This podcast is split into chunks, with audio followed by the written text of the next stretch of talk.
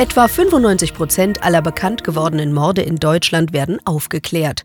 Übrig bleiben jährlich 10 bis 20 Morde, bei denen die Spuren ins Leere laufen. Diese Fälle landen ungelöst bei den Akten, den sogenannten Cold Cases. Die Verfahrensakten der Altfälle vergilben mit den Jahren in den Archiven der Ermittlungsbehörden.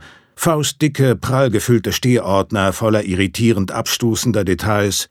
Am Ende steht schließlich wie ein Menetekel der obligatorische Vermerk der Staatsanwaltschaft, die Ermittlungen werden nach 170 Absatz 2 der Strafprozessordnung eingestellt. So ein Cold Case ist auch der Fall von Melita Jansen, die im November 1982 spurlos verschwand. Verdächtigt wurde ihr Verlobter, Hans Godehard. Nachweisen konnte man ihm allerdings nichts.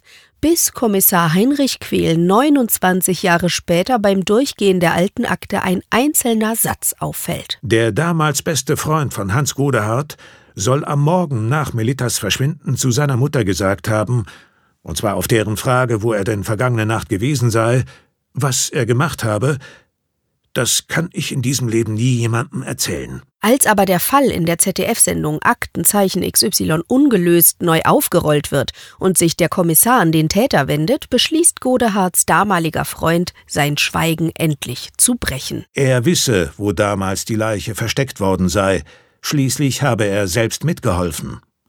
Auf der ehemaligen Müllkippe müssten die sterblichen Überreste des Mädchens liegen, hat der Mann behauptet, umwickelt mit einer grünen Silofolie. Kommissar Quehl hofft auf die sprichwörtliche Nadel im Heuhaufen und lässt die alte Müllkippe umgraben. Aber schon bald macht sich Ernüchterung breit. Ein neuerlicher Stillstand der Ermittlungen droht.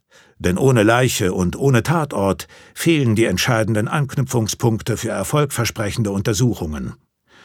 Der Kommissar und sein Staatsanwalt sprechen seit zwei Minuten miteinander, als einer von Quels uniformierten Kollegen unvermittelt neben ihm steht und das Telefonat unterbricht. Wir haben etwas gefunden. Das musst du dir ansehen.